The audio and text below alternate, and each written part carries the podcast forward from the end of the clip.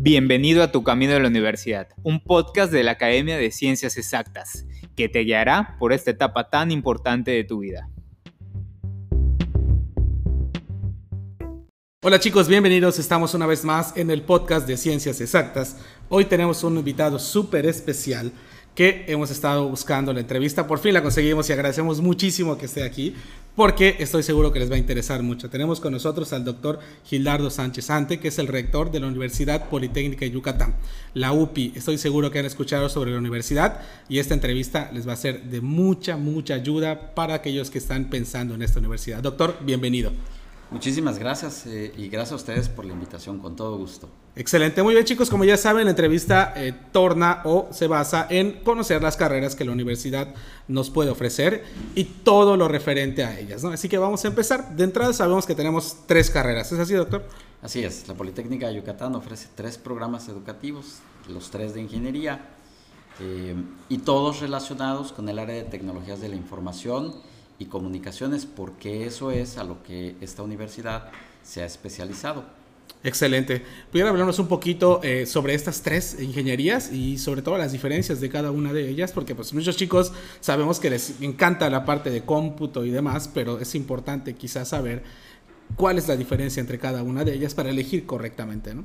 Claro, y la verdad es que es muy fácil eh, distinguir el perfil que cada uno de nosotros tengamos por alguna de las tres carreras, porque aunque tienen un corazón común, tecnología de información, el cómputo, la programación, también van a tener diferencias muy claras. Entonces, los tres programas que nosotros ofertamos el día de hoy son Ingeniería en Datos, Ingeniería en Robótica Computacional e Ingeniería en Sistemas Embebidos Computacionales.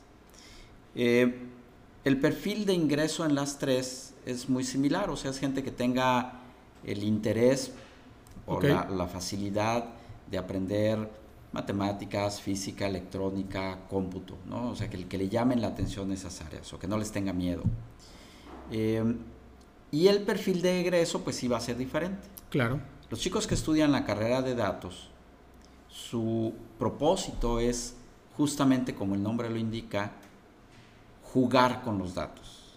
Y esos datos pueden provenir yo diría, de prácticamente cualquier área. Es una carrera muy noble, porque los, si los datos vienen del área de medicina, por ejemplo, pues uno podría estar ayudando a médicos a hacer el diagnóstico de enfermedades, analizando datos que tienen que ver con el perfil genético, lo que la gente come, cómo lo come, cuándo lo come, etcétera, ¿no? Eh, entonces, estos jóvenes prácticamente muy buena parte del tiempo se la van a pasar en la computadora o conectados a un servidor en el cual están corriendo programas y haciendo visualizaciones, que también eso es muy importante. Okay. Cuando queremos entender cómo ocurre un fenómeno, y este fenómeno puede tener muchas variables que lo alteran, uno querría darse una idea de cuáles de esas variables tienen más importancia, por ejemplo, que otras. Una manera de hacer eso es generando visualizaciones, gráficos con colores, con animaciones, que permiten generar esa intuición primero y luego viene la parte matemática. Entonces es una carrera muy padre porque combina esa parte de, la creatividad con una parte formal matemática eh, muy interesante. Entonces, esos datos. Chicos que estén felices de pasársela la mayor parte del tiempo trabajando en una computadora, conectados a bases de datos, eh, cuyo reto es darle un significado matemático a ese montón de datos. Por otro lado, tenemos la carrera de robótica computacional, y por eso Misty está ahí hablando atrás, porque ya soy yo aludida. Eh, esta carrera, como el nombre lo indica, pues tiene que ver con el diseño, construcción y programación de dispositivos que se desplazan, que se mueven en algún entorno, sea sobre el piso, sea en el aire, sea en el agua y probablemente en algún momento en el espacio también. Eh, entonces el perfil de estos jóvenes pues es alguien que le gusta diseñar mecanismos, que, va a aprender a, cómo conectar engranes con motores para hacer que un conjunto de piezas mecánicas se muevan. Pero detrás de esas piezas y cómo se mueven tiene que haber inteligencia. Desde luego. Entonces ese robot que está ahí atrás de nosotros, por ejemplo, si yo le quiero conferir la inteligencia de distinguir entre tres personas diferentes porque les va a entregar un mensaje y el mensaje es distinto dependiendo de con quién está hablando, pues tiene que tener la capacidad de usar la cámara, distinguir la cara y decir, ah, es la persona A, por lo tanto el mensaje que le tengo que dar es este. No, es la persona B, por lo tanto el mensaje es este otro. Claro. Entonces, todo eso implica programación, todo eso implica elementos hoy día de inteligencia artificial. Inteligencia artificial aplicada al control de dispositivos físicos. Entonces, puede ser que esos dispositivos se vean tan cool como el robot que está aquí detrás de nosotros, o puede que sea una planta automatizada como las que tenemos por aquí alrededor de la universidad, donde uno va y se para y dice, ¿dónde están los robots?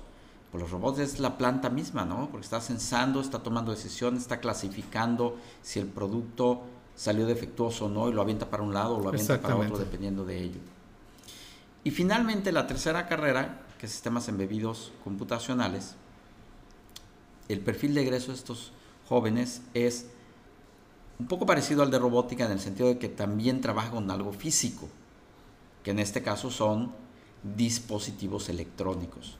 La diferencia con robótica es que aunque a lo mejor esos dispositivos puedan estar dentro de un, de un robot, por ejemplo, el perfil de un joven de sistemas embebidos no es el, el diseñar los mecanismos para el movimiento o el desplazamiento o el control de ese, ese gran dispositivo, sino más bien lo que está dentro de él. Entonces, por ejemplo, ese robot que está atrás tiene una cámara, tiene una bocina, como ya lo vimos que está ahí hablando, eh, tiene micrófonos que le permiten escuchar.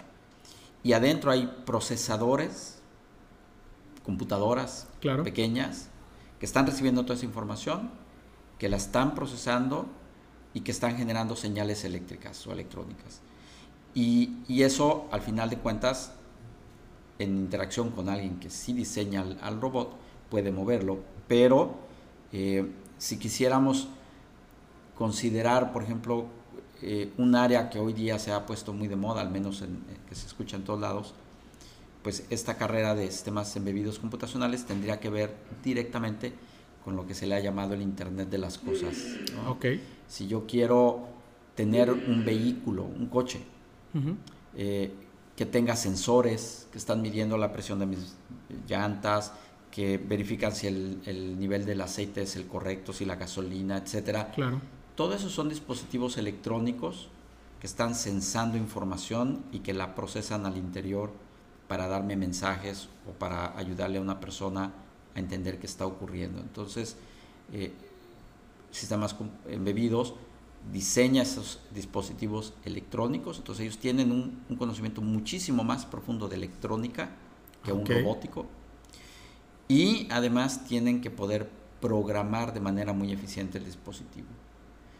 A diferencia, por ejemplo, de un ingeniero en sistemas computacionales que trabaja con una computadora grande, una laptop o una desktop, que tienen gigas y gigas de RAM y que tienen teras y teras de disco duro, estas computadoras que están dentro de un coche no traen esa cantidad de memoria, no pueden estar conectados a la corriente normal, o sea, es una batería que está ahí adentro, entonces el consumo de energía es más pequeño, los protocolos de comunicación entre ellos son muy específicos, entonces se tiene que diseñar el software específicamente pensando en la arquitectura de hardware. Entonces ya para resumir, Sistemas embebidos diseñan electrónica y una vez que tienen la placa, hay que diseñar el software que, va a correr sobre esa electrónica. Excelente. Excelente, pues padrísimo. ¿eh? Realmente es, es, muy clara, como usted comentaba, la diferencia entre uno y otro. Y chicos, de verdad es, es, interesante escuchar realmente cómo te puedes especializar, sobre todo en algo muy, muy, muy, ahora sí que valga la redundancia, muy específico, ¿no? Para trabajar en esta parte de cómputo, ¿no? Bueno, una pregunta igual que los chicos nos hacen referente a todas las carreras que existen en las diferentes universidades públicas es el costo que me puede generar a mí como estudiante esta carrera. Si hablamos que esta carrera habla cuestiones robóticas o de computación, eh, ¿pudiera llegar a ser muy cara o cómo lo maneja la universidad para apoyar a los chicos? Bueno, nosotros hemos ido haciendo esfuerzos junto con, evidentemente, el, las, los diferentes órdenes de gobierno, tanto estatal como federal, para equipar nuestros laboratorios ¿no? y tratar de reducir los costos que pudiera generar hacer un prototipo, hablando, okay. por ejemplo, de los robóticos o de los eh, embebidos que tienen que hacer sus placas. Claro. Eh, pero la verdad es que no, no son carreras exageradamente caras. Muchas veces incluso los chicos pueden conseguir en deshuesaderos okay. de impresoras, de otras cosas, motores que reutilizan y que les sale, les permite resolver su problema de diseñar algo sin tener que hacer una erogación fuerte de dinero. Eh, entonces, yo diría que comparado con, con, otras carreras que hay, no, no es realmente caro. Eh, sí tienen que hacer de pronto una inversión en algunos de los proyectos, tienen que comprar claro madera, acrílico, para cortar sus piezas, etcétera. Exacto. Pero pues aquí ya tenemos una cortadora láser, tenemos una impresora 3D, eh, hay torno, fresa, hay un centro de maquinado, etcétera. Entonces, tratamos de proveerles de la mayoría de las herramientas, sobre todo, para que ellos no tengan que comprar esa, realmente compran sus materiales solamente. Excelente. Pues ya escucharon chicos, la misma universidad nos, nos nos ayuda a poder generar nuestros propios proyectos y eso es fantástico, ¿no? El saber que tenemos ese apoyo por parte de, de, la universidad. Bueno, otra pregunta que igual los chicos nos hacen y que es de mucho interés son los convenios que tenga la, la universidad para poder estudiar un semestre tal vez o una materia en, en, a nivel nacional o extranjero. En este caso, me imagino que la UPI igual las tiene, ¿no? Sí, de hecho es importante mencionar que la UPI tiene un apellido. Somos okay. Universidad Politécnica de Yucatán y luego viene el apellido BIS. Ok. BIS significa bilingüe, uh -huh. internacional y sustentable. Okay. Entonces, si agarramos ahorita por lo pronto las dos primeras eh, letras de ese, de ese acrónimo, el bilingüe y el internacional, pues nos dan una idea de que para nosotros el, el establecer convenios no solo a, con empresas o en otras universidades en México es importante, sino también en otros países, mayormente de habla eh, no, okay. no española, ¿no? O no, no castellano.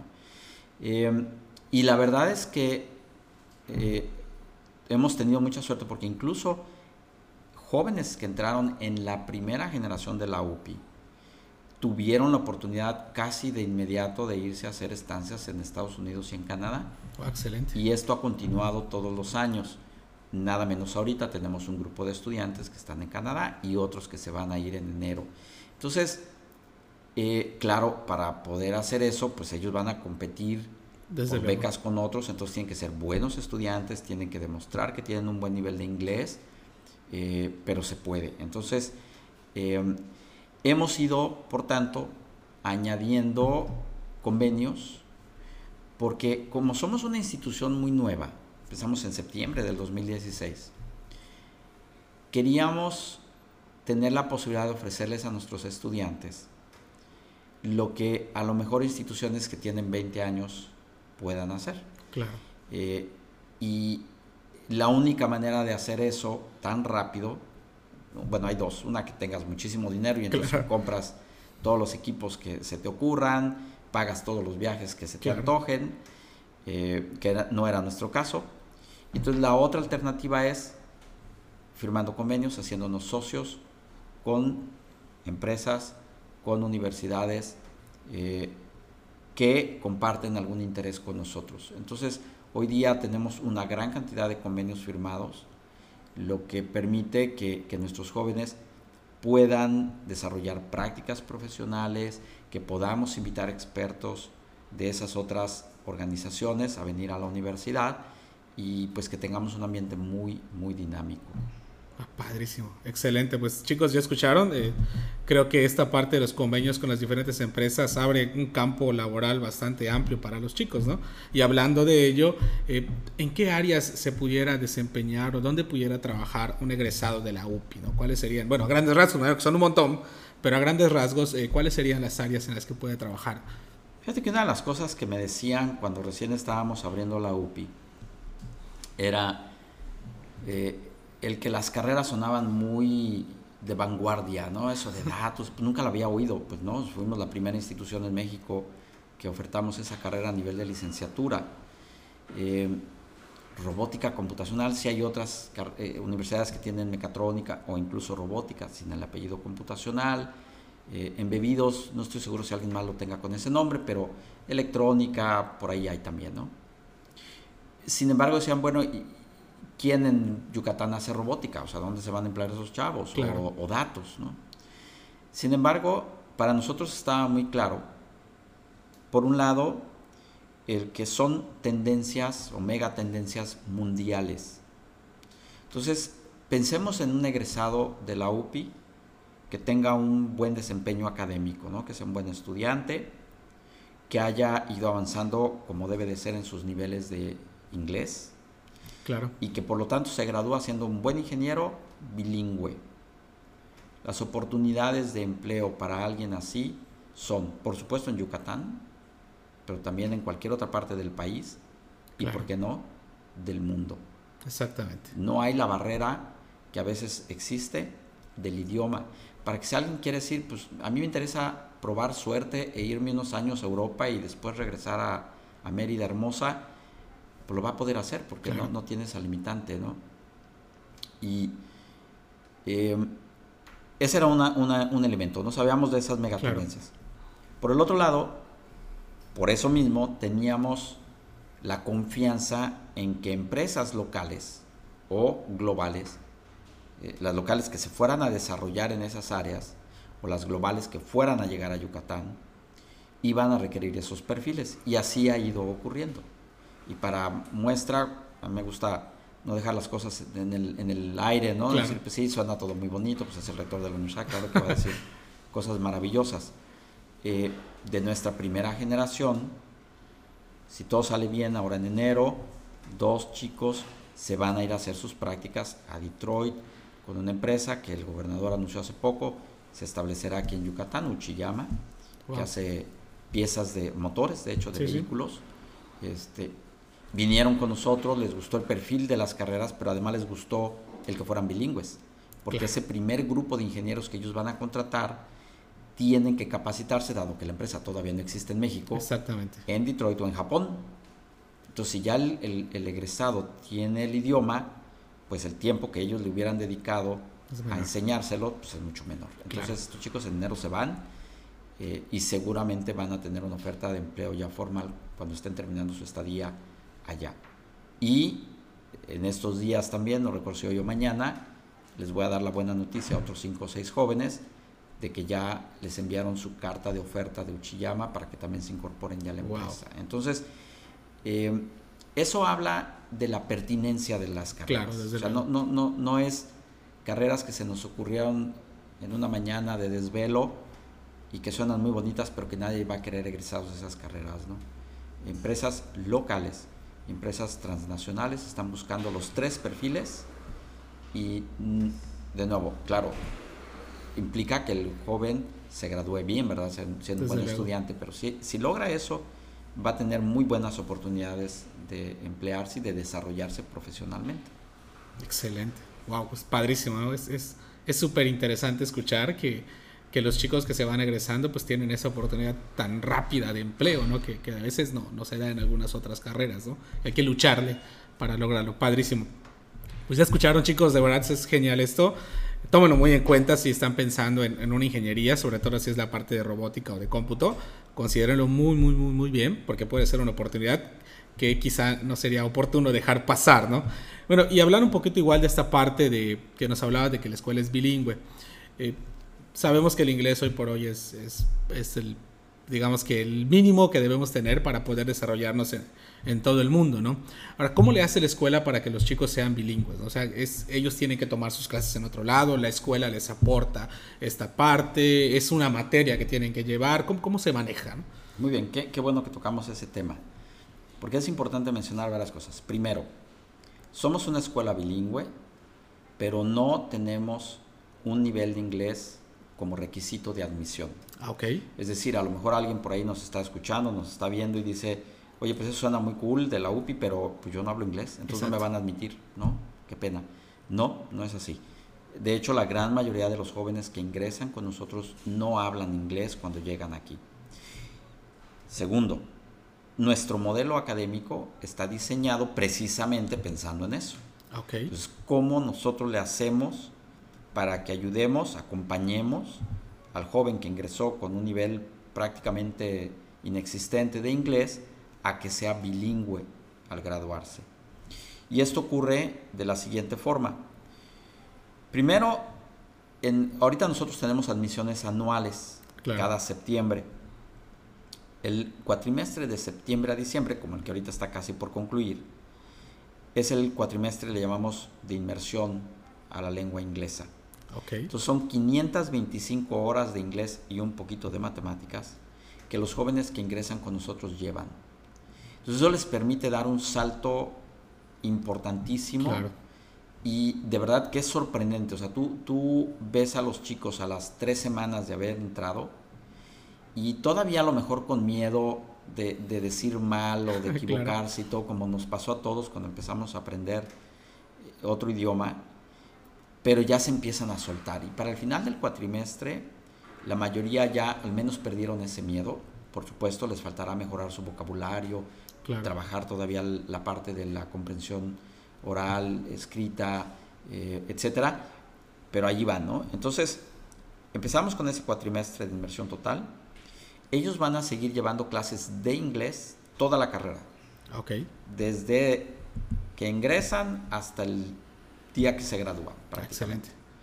Pero además, eso, les, eso sería como ir a un- una escuela, un instituto de inglés, ¿no? Ok, Donde claro. Empezamos con hello, my name is whatever, Claro. ¿no? Eh, y que nos permite manejar a lo mejor el inglés cotidiano y entender la gramática para hacerlo de manera formal, etc. Pero ese es un tema y el otro es el hecho de que, por ejemplo, yo voy a, bueno, no voy a decir nombres, ¿no? Voy a un instituto de, de inglés por ahí, de los que existen en, en- en la ciudad, y me enseñan eso. Perfecto. Imaginemos que ahora voy a una planta de manufactura de dispositivos electrónicos y me tengo que sentar con un ingeniero en electrónica a platicar sobre el diseño de una tarjeta. Él va a empezar a utilizar términos de esa área que a lo mejor a mí no me enseñaron en el instituto en el Claro. que yo estudié porque no es no son palabras comunes, ¿no? Exactamente. Entonces, eh, en nuestro caso, de manera gradual, los jóvenes van a ir llevando materias de su ingeniería en inglés. Entonces, el primer cuatri, después del de inmersión, van a llevar dos materias en inglés y cinco en español. El siguiente cuatri llevan cuatro materias en inglés y tres en español. Y en el siguiente van a llevar ya todas en inglés. Es decir, un año después de que entraron con nosotros, ya deberían estar llevando todas sus materias en inglés. De manera que al final, eso refuerza también el inglés. Desde luego. Desde luego. Y les da el vocabulario técnico. Técnico. Entonces, eh, no tendrían por qué pagar algo adicional en otro lado, salvo alguien que a lo mejor diga, pues yo necesito algo a- adicional a lo que la universidad me da, este, porque lo quiero hacer más rápido, por N razones, ¿no? Pero Claro. en realidad todo está previsto para que con lo que nosotros tenemos ellos puedan lograrlo. Excelente, excelente. Pues ya escucharon chicos, realmente tenemos todo. Qué, qué padre que la universidad haya pensado igual en, en ese, en ese ámbito donde los chicos que pudieran no tener inglés y que pues bueno, hoy por hoy es una necesidad. Padrísimo. Y bueno, ya para ir terminando, quisiera hacer una pregunta que se la hago a todos los que hemos tenido la oportunidad de entrevistar. ¿Qué consejos usted como rector le daría a estos chicos que están en tercero de preparatoria, que están preparándose para poder ingresar a la carrera? Sobre todo aquellos que están interesados en las carreras de la UPI, ¿cuál sería el consejo que como rector les daríamos? Bueno, yo creo que el que sigan su corazonada, o sea, yo, yo creo que aunque a veces tenemos todavía cuando estamos a punto de terminar la preparatoria la duda de si es la carrera A o la B o la C la que quiero seguir, si hacemos un ejercicio, yo diría, con, poco ruido alrededor, y, por ruido me refiero a no tomar la, la decisión solamente por a dónde se fueron mis amigos, Claro. Este, o por qué quiere mi papá. Exacto. Hay que escuchar a todos, ¿no? Finalmente los papás tienen experiencia y tienen eh, conocimiento que tal vez nosotros no tenemos en ese momento. Hay que escucharlos y poner en la mesa todos esos elementos y decir, a ver, sí, eh, o sea, hay empleo, hay buenos sueldos, voy a poder viajar, ese tipo de cosas. Pero, ¿qué me veo yo haciendo? ¿Con qué me sentiría yo feliz? Claro. Y y si yo disfruto el pensar que voy a estar trabajando con diseñando tarjetas electrónicas, construyendo robots, procesando información, pues la UPI es una muy buena alternativa, ¿no? Eh, en nuestro caso, además, hay un colchoncito que yo creo que también es importante mencionar. Claro. Ese cuatrimestre de inmersión al inglés, aunque cuando el joven entra en septiembre, tiene que decir a qué carrera va. La verdad es que como todavía no empieza a llevar materias de su carrera, al terminar, es decir, ahorita en diciembre, enero, puede ocurrir que, dado que procuramos que en ese cuatri les traigamos expertos que les den, a lo mejor en inglés, alguna charla de qué hace un ingeniero en embebidos en la, en la industria, qué hace un ingeniero en datos, qué hace un ingeniero en robótica, para que digan, yo me veo como ese señor, o no, yo pensé que era otra cosa y no me veo como ese señor, no, es, otra la, mi, inclinación. Entonces ellos pueden, al terminar, decir, ¿sabes qué? Yo había dicho que datos, pero no, ya me enamoré de robótica y quiero irme a robótica, pues está bien, te cambias, ¿no? Entonces tienen cuatro meses más ah, para poder tomar esa decisión, ya habiendo estado dentro de la universidad, conociendo expertos que trabajan en esos campos, e interactuando con los chavos que están en los cuatrimestres más avanzados, porque también los van a ver alrededor y van a decir, oye, como que, o sea, ese proyecto que están haciendo ahí, que lo andan en el jardín probándolo, ¿de qué carrera son los que lo están haciendo? No, pues de tal, ah, pues si es como la mía, es la que yo quiero, sí me veo, o sea, eso es lo que yo pensé, ¿verdad? Exacto. Entonces también todo eso ayuda un poco a relajar ese estrés de tomar una decisión en ese momento de nuestras vidas. Eh, si juntamos la información con nuestra pasión, yo creo que resolvemos el problema, ¿no? Desde luego, desde luego. Y este es algo que, que muchos chicos de repente pierden de vista, ¿no? Que, estar apasionado con lo que te gusta es algo que va a llevarte a... a, Fíjate que um, hay estudios que, que, dicen, anteriormente mi generación pues estudiabas una carrera y como que tu perspectiva profesional era voy a buscar un empleo en una empresa o donde sea y ahí voy a estar hasta que me jubile. Claro. ¿no? Hoy día eso ha cambiado, o sea, los jóvenes suelen moverse con mayor facilidad de puestos, incluso a veces de, de organizaciones. Pero no solo eso, de áreas, porque el mundo está evolucionando muy rápido. Claro. Y entonces tampoco debemos de tenerle miedo a decir, oye, yo empecé estudiando robótica, pero luego empecé a trabajar con médicos para diseñar dispositivos nanorobóticos para la medicina. Claro. Y me especialicé mucho en eso. Entonces ahora hago nanorobots. ¿no? O los datos que el robot generaba se convertían en un reto y el problema no era tener un micrófono o una cámara en el robot, sino procesar la información para tomar decisiones. Entonces me cambié a lo mejor de robótica a datos. ¿Qué importa? O sea, tienes el conocimiento, por eso es importante que en las ingenierías el conocimiento fundamental sea matemáticas y física, porque eso te habilita a que luego puedas moverte dentro de las áreas de ingeniería sin tanto esfuerzo. ¿no? Desde luego, padrísimo. Qué, qué, qué, interesante ¿no? que la universidad nos dé esa opción de poder decidir un poquito después, ¿no? que si esta es mi carrera siempre, porque eh, yo le comparto que, que efectivamente tenemos ese problema con muchos chicos que hoy por hoy, quizá hasta a unos días de inscribirse a su proceso de selección, todavía no saben qué carrera, ¿no? Y bueno chicos, espero que la información de verdad les esté siendo muy útil. Le está siendo fantástico entrevistar al doctor porque nos está dando muchos datos muy buenos. Y doctor, antes de irnos, ¿algún último consejo o algún último comentario para los chicos que nos están escuchando? Pues yo diría invitarlos a que nos conozcan. Somos una institución nueva, entonces todavía nos pasa que muchas veces vamos a, lugares o platico yo con gente y me dicen, ¿qué es eso? no? Este, claro. Es privada. Eh, entonces, que nos visiten. Tenemos un día que diseñamos específicamente para abrir las puertas de los laboratorios con proyectos. Es un día de fiesta que le llamamos el UPI Experience Day, pero en cualquier momento, y también así ocurre, ¿no? que de pronto van pasando por aquí o, se ponen de acuerdo los papás y los hijos y dicen, vamos a visitar la universidad para ver los laboratorios, para ver las clases, para conocer a los directivos, a, a los profesores, etcétera, las carreras, en fin. Entonces, si tienen curiosidad, eh, que no se queden con esa duda, que vengan y nos conozcan, al igual que otras instituciones, pues para que cuando tengan que tomar su decisión tengan la mayor cantidad de información posible y se sientan cómodos con la decisión que estén tomando. Excelente. Pues ya escucharon chicos, las puertas de la universidad están abiertas. Es cuestión nada más que, que decidan hacerlo. Así es. Y bueno, doctor, le agradezco muchísimo. Chicos, les recordamos, estuvimos hoy entrevistando al doctor Gildardo Sánchez. Él es el rector de la Universidad Politécnica de Yucatán y nos ayudó a comprender de qué tratan todas las carreras que esta universidad ofrece, que desde mi punto de vista muy particular están padrísimas. Muy bien, doctor, muchísimas gracias. Gracias a ustedes. Muy bien, chicos, nos vemos hasta la próxima.